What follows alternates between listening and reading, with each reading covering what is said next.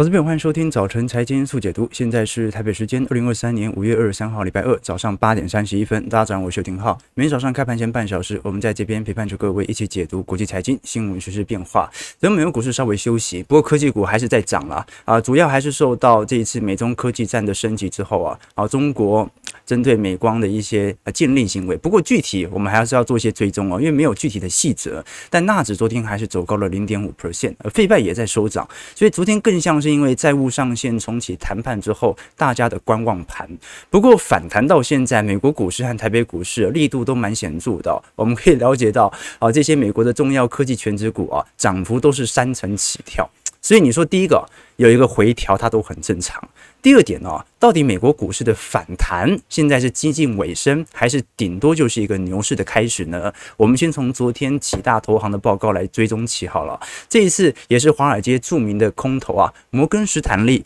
的策略师 Michael Wilson 啊，他特别警告投资人不要被愚弄啊，尤其现在美国股市很多人认为是新一波牛市的开始，但他认为是反弹的结束啊。啊，目前 Michael Wilson 特别表明，有太多的基本面和技术面面临着未来。市场可能会出现问题的。首先从技术面来做一些观察，不管是从 RSI 或者从乖离角度而言，他认为标普五百指数目前已经来到整个乖离的呃上缘，也就是说，现在虽然感觉好像已经突破了前波的高点，但是从乖离角度而言，它已经来到价格的极值，这是第一点。那市场上的惯性卖压应该容易出现。那第二点呢，他认为这一次的指数的上涨是属于银行性系统性危机所爆发以后的。科技避险单，比如我们以二零二三年整体今年以来的各大科技权值股的报酬来做观察，你根据 JP Morgan 的统计哦，你去观察那些这个 AI 啊或者 ChatGPT 相关类股啊，比如说比如说 Microsoft、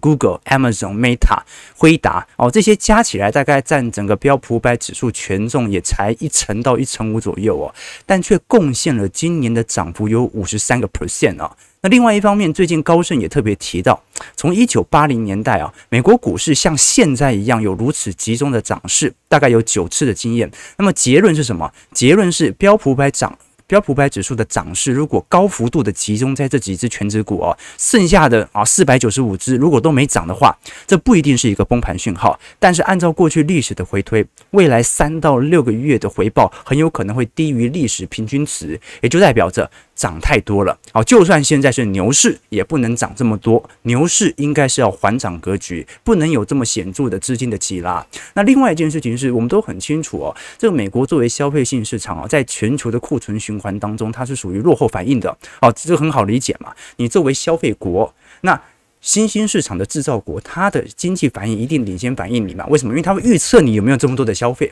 所以它会主动去加库存或者去库存。那现在的问题在于哦，中国虽然看似在复苏，但是整体四月份的整体经济数据表现并不是那么亮丽，加上我们观察到整体上证指数，其实在今年五月份开始有一个比较显著的下修。反而这一段时间，日本股市啊，标普五百指数基本上都在持续冲高当中。那值得观察的一件事情是，如果中国股市似乎在反映整体去化库存的进度不如预期的话，那是否暗示着其实美国的消费也是不如预期呢？我们可以观察到，今年以来的确，二零二三年今年涨最多的都是去年跌最重的。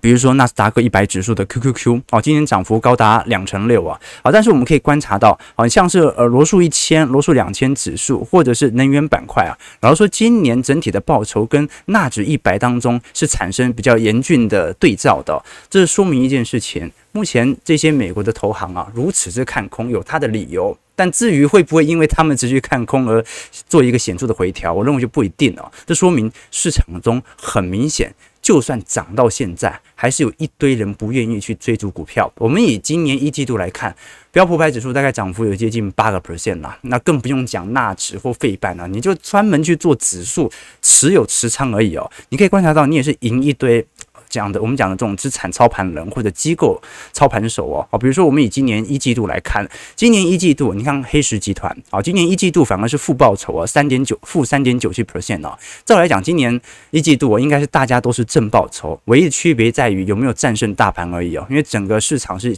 走一个显著的多头氛围嘛。那么 Michael Berry 哦，在一季度的报酬也是负一点三六 percent 啊，那他在一季度是很果断的开始转仓了哈，就是说本来是。在去年第四季极度看空，后来转为多头哦。桥水的达里欧，我们看到。整体一季度报酬有零点六三 percent 啊，那其实它像是摩根大通或者摩根士丹利，那表现就不错了。为什么？因为这些就是属于大投行。那大投行的部分，它基本上就是完全依循着整个市场的资金流向啊。这市场好的话，或者说整体股市绩效好的话，因为它是大仓位嘛，本来就会依循着整个大盘的方向啊。那老实说，巴菲特在今年一季度的表现是不错的，那也得益于他是标准的左侧投资者啊，所以他右侧根本就不会买股票啊。那右侧只有卖股票。票的问题啊，左侧右侧根本就不会大买股票的这个状态，所以导致巴菲特在今年一季度收益还是有九点七三 percent。不过，如果你把现金水位加进去，它的表现可能就没有这么亮丽了啊。这个大家都理解啊。巴菲特的波克夏在近几年的股价推升，有很大程度其实都是来自于实施库藏股和回购计划。那贝莱德部分今年一季度收益也不错，超越大盘呢，有十一点七九 percent 啊。那其他像是先锋集团啊，或者我们看到啊高盛、啊汇丰表现都还算是不错。哦老五环球基金整体一季度报酬甚至来到十八个 percent。所以美国股市哦，目前还是呈现一个很显著的多空分歧的情况。那我们就从美银的全球投资基金经理人的报告来观察。现在我们观察就不是散户的情绪啊啊，你在台北。股市你可以看散户，在美国股市基本上没有什么看散户的必要，因为美国股市是全球重要交易者的呃全职股市啊，美国股市没有什么狙击散户的问题啊，散户比重太小啊，美国股市都是机构交易者。那我们看一下美银在五月份的基金经理人报告啊，你可以了解到，首先是针对科技股的交易，到目前为止仍然偏空居多，就是大部分的投行，你虽然看到啊，可能。大摩、小摩，感觉好像他第一季报酬不错，但这纯粹是属于被动的资金流入的迹象，就是因为很多人买他的投资产品，逼得他必须要去买股票，那他就赚钱了嘛。但是如果是属于市场针对这些科技股的看多或者看空报告而言来做观察的话，五月份老实说市场是蛮悲观的哦，这个悲观情绪比去年整个二二年都还悲观哦。哦，这个是呃这个呃第一件事情哦。哦，那当然啦，我们看到很明显在。科技股的悲观层面啊，由于对于银行股更加的悲观，这导致哦，你把银行减去科技股啊，哦，又又是负值，所以现在的看法是什么啊？就是银行股太惨了，所以我必须要挪部分的资金去科技股来进行避险，这个是我们可以观察到的一个迹象啊。但是如果是从市场情绪总指标来看，呃，前几天我们也观察到了整个标普五百指数的净持仓空单还在历史高位啊，啊，所以到目前为止还是没有大幅对于科技股啊。开始产生明显追加意愿的情况哦。再来是针对经济展望的部分，我们也可以观察到，到目前为止哦，本来认为硬着陆的几率正在大幅度的递缓啊，现在软着陆的机会已经重新上升到六成左右了。那我跟投资朋友分享过，什么时候大家把硬着陆的想法完全的消除，认为今年不但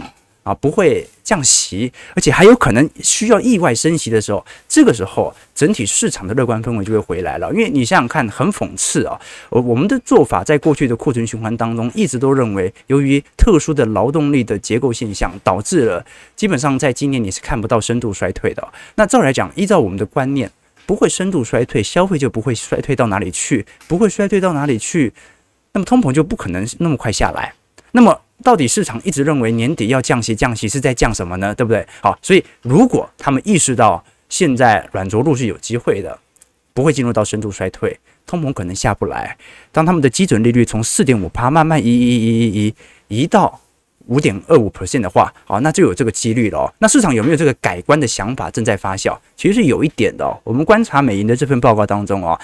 你认为基金经理人市场认为？有什有可能在什么样的时间点开始采取第一波的降息循环啊？那在呃二三年的四这个第四季度，老实说，当时在四月份的比例算是蛮高的，但是一直到今年五月份呢，我们看到其实整个市场的预期有大幅度的转变，开始有越来越多人压住是明年一季度才有降息的机会在哦，就什么意思啊？就是现在市场上就不肯认错。就是大家都认为本来今年要降息啊，好像真的不会降，诶，明年一季度再降好了。它并不是把这个降息的预期给打消，他把降息的事情给延后了。这个是市场所观察到的氛围和状态啊。哦，所以我们还是可以了解到，市场之所以认为始终有降息的空间，就来自于我们可以观察到，基金经理人始终认为不会有更强劲的经济表现。我们可以观察到，从整个五月四月份到五月份，这条趋势线再度的向下，代表有越来越少的人认为经济会有强劲的表现。标普五百指数的整体增率哦，在过去几个季度也稍微有所放慢，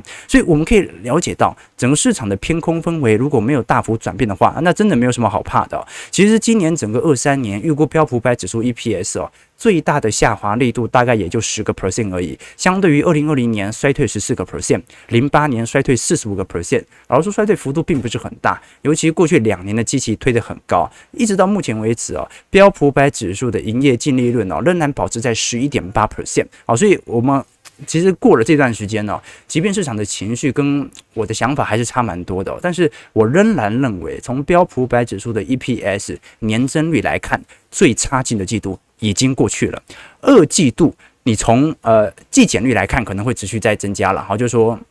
可能是有呃这个二季度表现，因为是淡季嘛，本来就不如一季度啊。可是从年增率表现来看的话，二季度就有可能收敛，有一点像最近台湾公布的外销订单，四月份还是衰退十八个 percent，但是衰退幅度至少比三月份还要来得轻，所以股价会提前。这个基本面大概六到九个月提前反应，所以呃，如果这个一季度真的是基本面的绝对低点的话，那你往前推六到九个月，是不是早在去年第四季左右，基本上你就已经看到绝对的低点了呢？好，所以呃，这个就是未来的想象想象空间了。但是由于二季度哦是淡季啊，所以市场的利空照理来讲不会因此而消失。你要一直到第三季度啊，好像没这么差的时候，才会有那种疑虑。当然，这些美国股市。大投行之所以如此看空，还是有它的缘由。除了刚才我们所提到的对于市场乖离的预估过高之外啊，最大的问题就在于股市的急涨导致提前达到他们原本在年底的目标价。我们过去跟投资朋友提过，今年 EPS 到现在也没有上调多少哦。今年预估 EPS 高盛还是预估在二百二十四块，你把二百二十四块乘以十八倍本益比哦，是四千一百九十八点呐、那这些标普五百指数的这些基金经理人，老实说了，这个。对于今年二三年的目标价也不过就四千点而已啊，预估就十七到十八倍的本益比哦。结果你现在现在五月份已经达到了整个年底的目标价，那我是不是觉得你还是有均值回调的机会存在呢？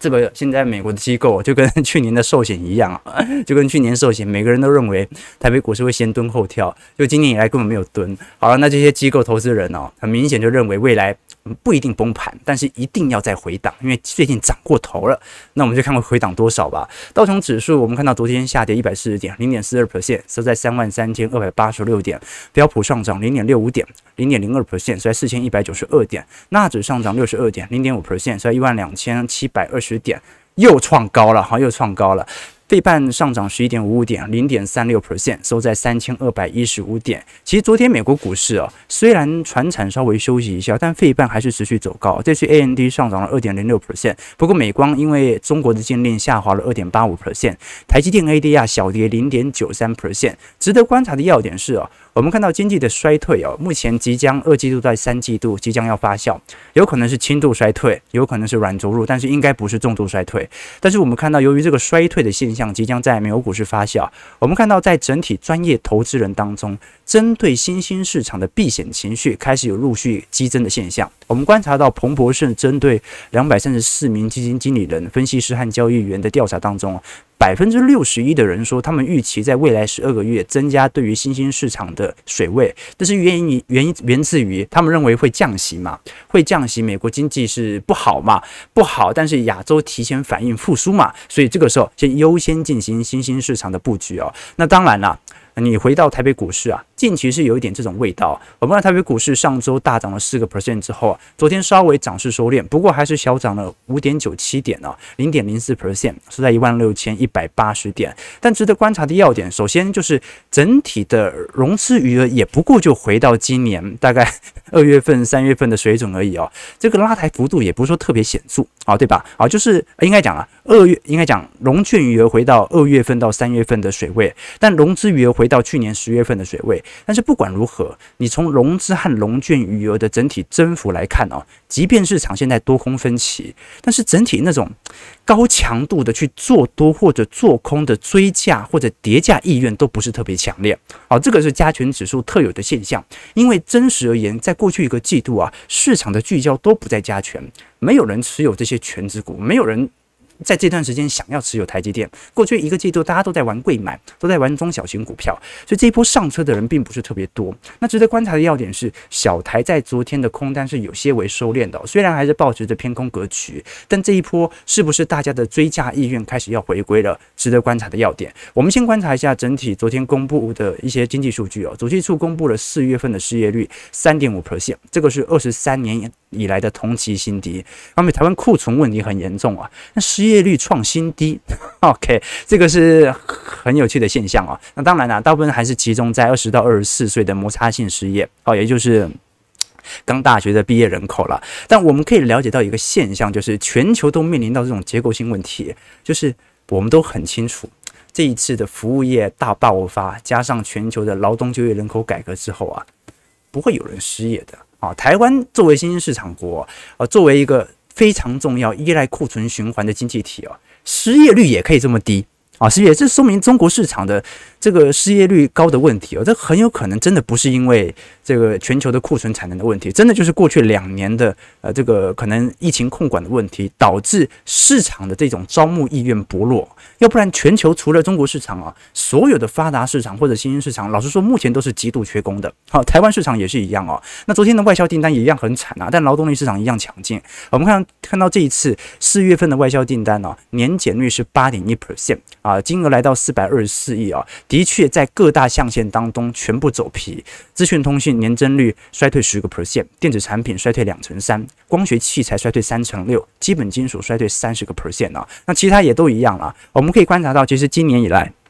整体不管是全球 PC 还是 NB 或者智慧型手机啊，整体都是一个在二三年中长期的低点水位，也就代表今年就是一个呃主动必须要去销库存的年份嘛。那当然，在全球笔电的走势图来做观察，二三年预估就是本波的低点了啦。实际上，我们从台湾的制造业 PMI 新订单跟客户存货，你会发现有点诡谲的现象哦。就照理来讲啊，如果整个市场真的有明显好转的迹象，应该是订单向上走，客户存货向下走，所以先订单减掉客户存货会向上。那现在问题点在于什么？现在问题点在于这个客户的存货真的下下降啊，就是库存最高真的已经过了，但是。订单也没有增加多少，订单这一次在今年一季度大幅拉升之后，现在又拐头下弯了，所以这个是压力稍微比较大的地方哦。但我们至少可以承认，就是最坏的情况已经过了，未来是比各自的复苏了。我们从二月、三月、四月台湾各产业的客户存货来做观察，你像是电子光学啊，这个从二月的四十八到现在四十二，那你从基础原物料或者食品啊、交通啊等等啊，都看得出来，其实除了交通稍微比较。呃，这个库存问题比较严重之外哦，大部分大部分产业其实库存都比一个月比一个月还要来得好啊，所以我们都很清楚，其实全球的整体产能周期哦，它最终还是取决于库存循环了。这以前我们跟投资人分享过一个故事嘛。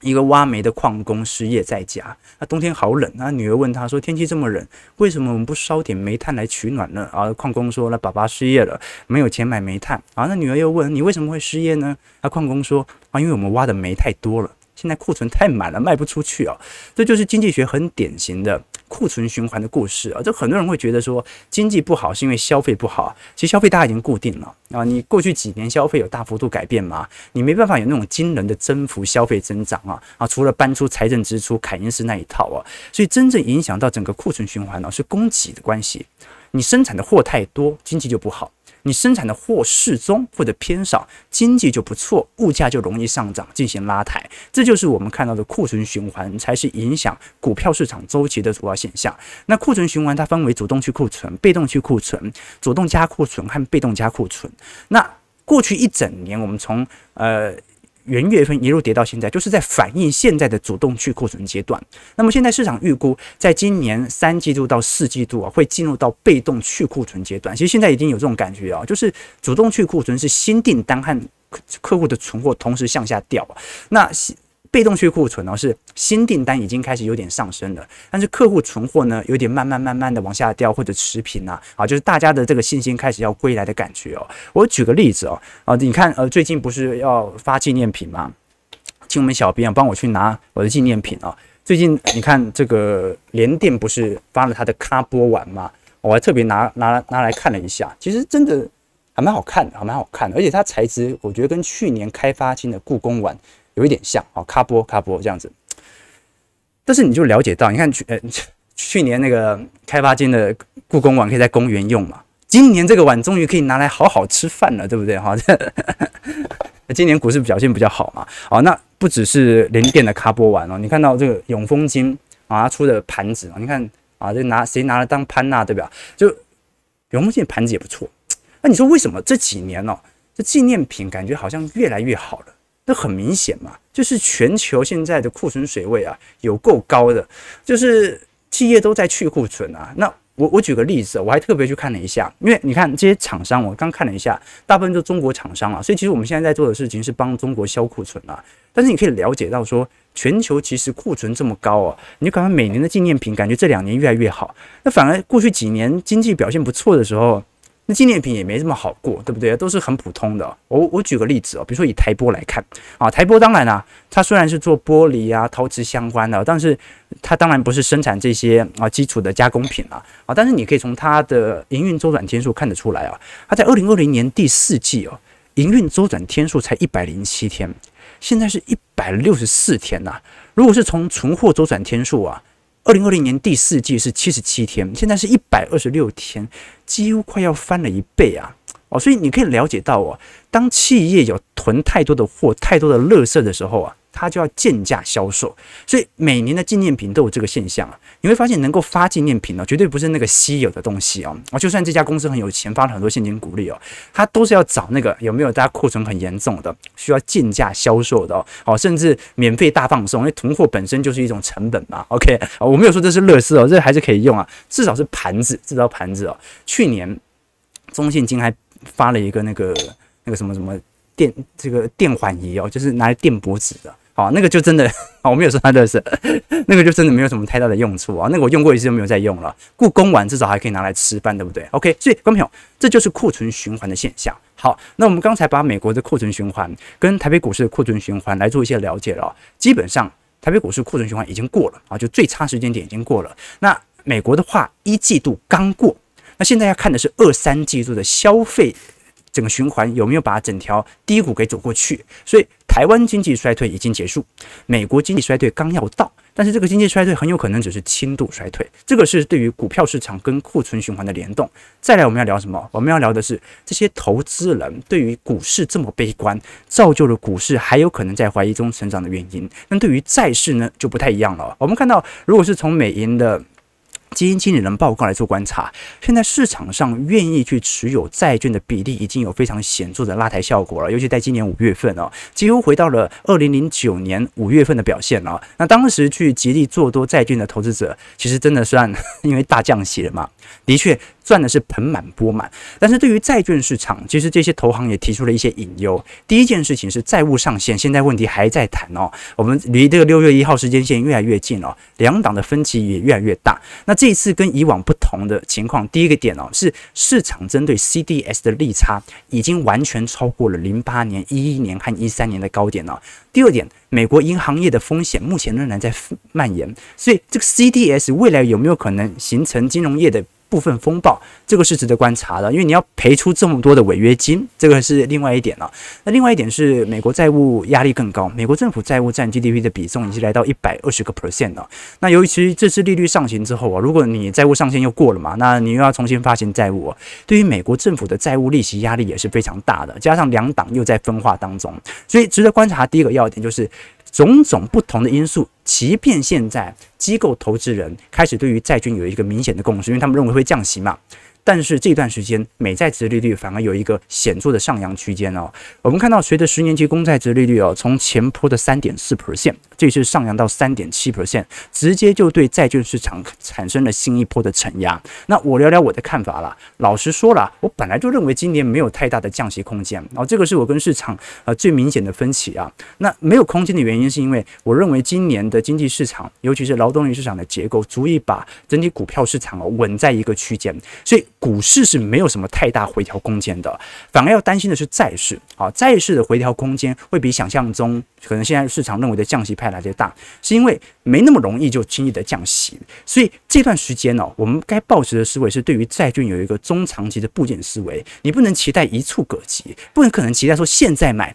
年底给他赚了资本利差马上跑，我们应该对于债券市场要有一个中长期的持有准备，这个才是对于债券市场比较健康的。为什么？就是说现在是整个利率的顶点，所以你在这个时间点布建是有利于你未来。配息的稳定营收以及股债之间的替代效果的，就你要买的话，最好就是这个时间点来进行布建，因为利率顶点已经看到。但是你要期待它立即紧急降息，而对于债券资产价格的报酬拉升，这个时间性，我认为大家就要放得远一点点哦。所以投资就这样，你越有耐心，你就越有可能在整个市场上长期的持有、长期的存活下去哦。我们以过去的历史经验来做观察，如果联总会在宣布政策转向，我们假设就第三季它也不宣布了，一直等到第四季。整个通膨确定下行之后，它才宣布转向哦。我们看到过去的经验是，十年期公债殖利率啊，无一例外，在过去的升息循环结束之后，全部下行。这说明的，它真的宣布转向之后，债券价格必涨无疑。但是股票市场就不一定啊。股票市场宣布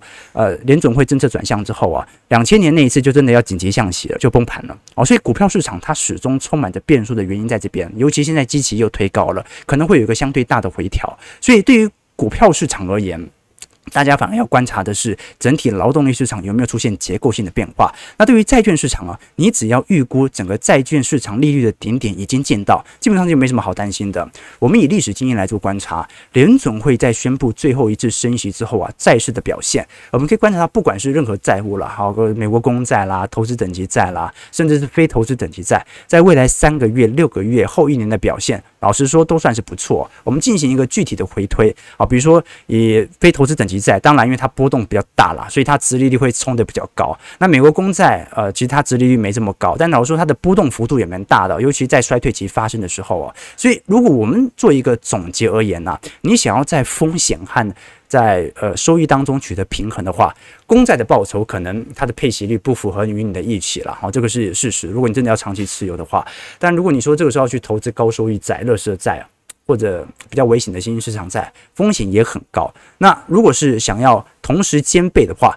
投资等级债它是一个从回撤上不错的例子。比如说从过去的九七年到九八年，两千年到零一年，零六年到零七年首次降息哦，这一波的投资等级债的报酬普遍表现不错，这个是一个大家可以观察的方向。所以。总归而言啦，我们现在对于债券市场的想象空间主要分为几点呢？第一个就是有一群人呢，他就是期待着要紧急降息啊，赚取资本利得的空间。但第一件事情是，这件事情不一定在今年等得到。但如果你是真的有这个强烈的需求啊，那是以资本利得为佳的话，最好就是直接以美国长天期政府公债作为主主要的布局方向。我举个例子啊，比如说台湾有很多在运行的 ETF 嘛，比如说国泰二十年美债啊，零零六八七 B，它就是属于。真的衰退来了，真的就会涨啊！但如果你是想要波动性比较小的，有些人真的是现在布局债券哦，还真的就没有想一定一定要对赌经济要大幅衰退哦，他是想要有稳定相对高的配息，加上未来有一点点降息的空间，这个时候它就是以 Triple B 或者以投资等级债作为适度的布局方向，比如说。啊，零零七二五 B 啊，国泰投资等级债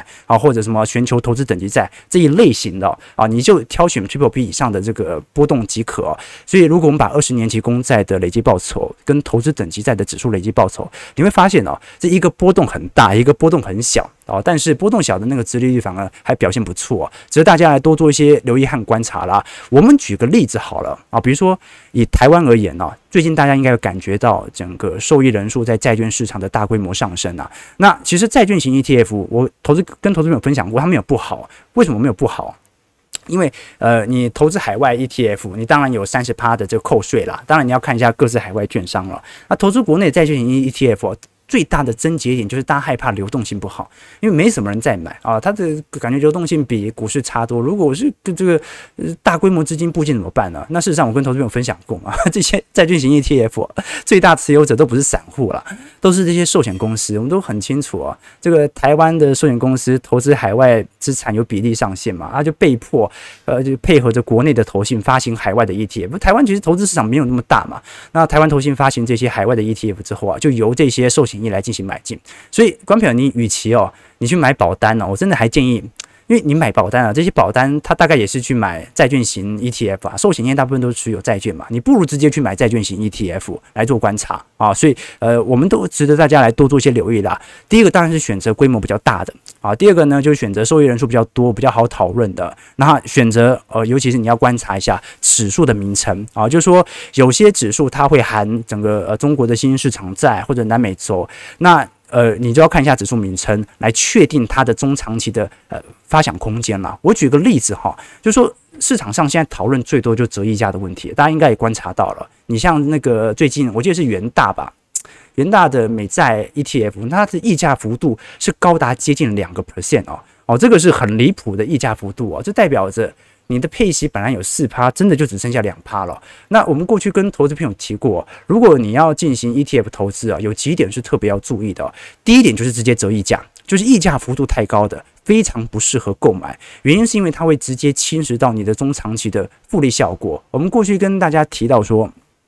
如果溢价幅度是两趴，等于你买到的价格比 ETF 的净值还要贵了两趴，这是一个非常大的风险哦。所以你两趴对于直接来看是一个非常大的伤害。如果我们来进行对照了，好，比如说。台湾现在这几大的 ETF 当中哦，有一些其实溢价幅度已经高达一个 percent 以上哦。那如果我以昨天来看啊，呃，你像零零七二五 B 啊，国泰投资公司债啊，它追踪的是彭博十年期以上的 Triple B 美元息的收息的这个公司债哦，则溢价老说幅度在零点五趴以内，算是正常的一个迹象啊。所以我们讲说投资 ETF 啊，最在乎的就是三件事情，一个是你购买这个 ETF 它追踪的指数到底是什么。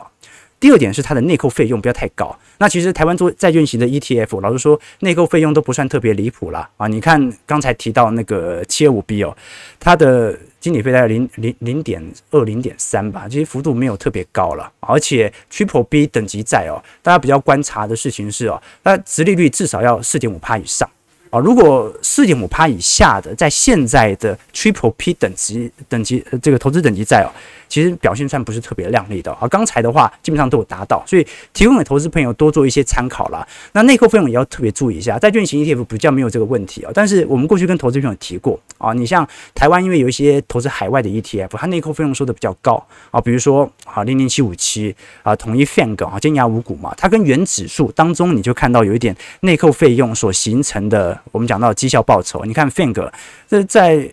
一九年九月份以来的报酬大概是一百七十八 percent，但是零零七五七是一百五十七啊，这个中间落差了二十一个 percent，那算是不小的幅度啊。你投资一档 ETF，结果跟原指数这个差了非常多。那我们再举个例子，债券型 ETF，老实说就贴合蛮接近的。刚才我们提到零零七二五 B。拿来跟 MBBP，也就是我们讲的穆迪的 Triple B 投资等级债的公司的 ETF，你拿来跟海外来做一些比较，因为海外通常整体内购费用啊来的更加公允嘛。你来做一些对照，会发现就差不多，所以内扣费用也是要注意的一个点啊，折溢价也是要注意一个点啊。那最终的原指数也要特别注意。那至于到底该怎么来进行债券的 ETF 部件呢？如果你说要有一个中长期的思维，最好还是针对的乖离来做一些部件会比较恰当。也就是每一次 ETF 有一个适当的回离的时候，这个时候就可以来做一些部件。那你可以从啊 KDJ，你可以从乖离，你可以从不同的指标来做判定哦，帮助你找到相对波段的低点。当然，你也可以直接用分批买进的。把在降息之前，把整条资产链给布局完，这个是提供给投资朋友多做一些思考和留意的啊。总归而言啦，整个债券市场当中，我始终认为是风水轮流转的啦。我们从小摩的报告得知啊，其实每年。涨幅最为亮丽的债券表现都不是特别显著啊，比如说二二年，二二年股债双杀嘛，表现最好是现金嘛。就和二一年是美国的非投资等级债表现最为亮丽啊。二零二零年是美国的投资等级债，那二零一七年是当地新兴市场的市场债券。好，再来呢，二零一六年是非投资等级债，一五年又变成亚洲非投资等级债。所以每年的债券都会风水轮流转，有时候防御性的强。有时候进攻性的强，但是不变的一件事情是哦，你要了解到每个公债的属性。如果是真的要赚取资本利得啊，整个对赌一定会降息空间的，那是属于公债市场啊，尤其是美国公债比较适合。但是你想要来对赌一个未来有降息空间啊，但我不急着出现，这个时候又想要进行稳定领息的话，那 Triple P 等级的投资等级债，反而是大家可以想象的一些空间啦，提供给投资朋友多做一些参考和留意。OK，九点零五分，我们先看一下台北股市的表现，来跟大家做一些追踪。OK。其实台股这几天，我虽虽然虽然觉得涨很多，但我觉得身边的投资朋友，我问一下投资朋友好不好？投资朋友有人现在开始介入股票了吗？因为我觉得这个市场追价情绪也不是多强，对吧？台北股市下跌三十七点，预估量呢两千二百八十九亿，是真的相对于前两周有放大了，收在一万六千一百四十一点。那我总觉得这一波行情比较没有那种那种 feel 啊，就是那种。大家急着要追的这种感觉哦，OK，啊，这个终于三点七八，故宫的花鸟碗最赞哦，OK，你想再领一次吗？哈，开发金今年是发什么？是发那个环保杯吗？还是什么啊？对，哦，纪念品就是乐事啊，对，哦，这你的想法呢？啊，对啊，你你要永丰金的盘，我们抽盘子啊，没有抽盘子，没有抽盘子啊，敲碗的概念啊，没错，很容易碎啊，啊，电脖子让你下错单。蓝灯买股票，红灯数钞票。啊没有意外的话，本周公布的紧急信号灯还是蓝灯。但我对赌应该不会再更差了啊！我对赌了啊，因为外销订单其实整体衰退幅度已经开始有所收敛的感觉哦。OK 啊，日本的纪念品都很好，是这样子吗？改天来开箱一下，因为我没有直接购买过日本股票过。OK。比储蓄险好了，没错了。好了，其实我们今天呢，主要是梳理一下这个现在全球投资人对于股市和债市的想法，其实差蛮多的。但是永远大家要记得一个逻辑哦，哈，那就是啊，纪念品发比较多的库存循环很重，诶诶，库存问题很严重，不是这样讲了，就是整个股票市场当中啊，你会发现到真的就是一定是怀疑中成长哦。啊，你真的回过头了，我觉得不用再再等几个月嘛。其实我们做一个中长期的预估，都算是蛮准确的。再过几个月，我们等到第三季、第四季回头看啊，你发现那个追加意愿真的会回来哦。啊，这个台北股市进入到牛市之后，不太可能追加意愿不回来啊。现在还在那边纠结啊，大家还在，现在终于开始只没有涨那么多了啊，现在开始有点乖离滑落，现在是不是要布件？那大家在想啊，大家在想啊，我们再等。一两个季度哦，看一下大家市场的反应即可啊。反正我们始终还是待在市场当中嘛，对吧？九点零八分，感谢各位今天参与。如果有更多的想法和建议，欢迎各位可以在我们的直播平台底下留言，或者留下你对于本节目的一些想法。感谢各位的参与，祝各位投资朋友看盘顺利，操盘愉快。记得订阅我们频道，按赞加分享。我们就明天早上八点半，早晨财经速解读再相见，拜拜。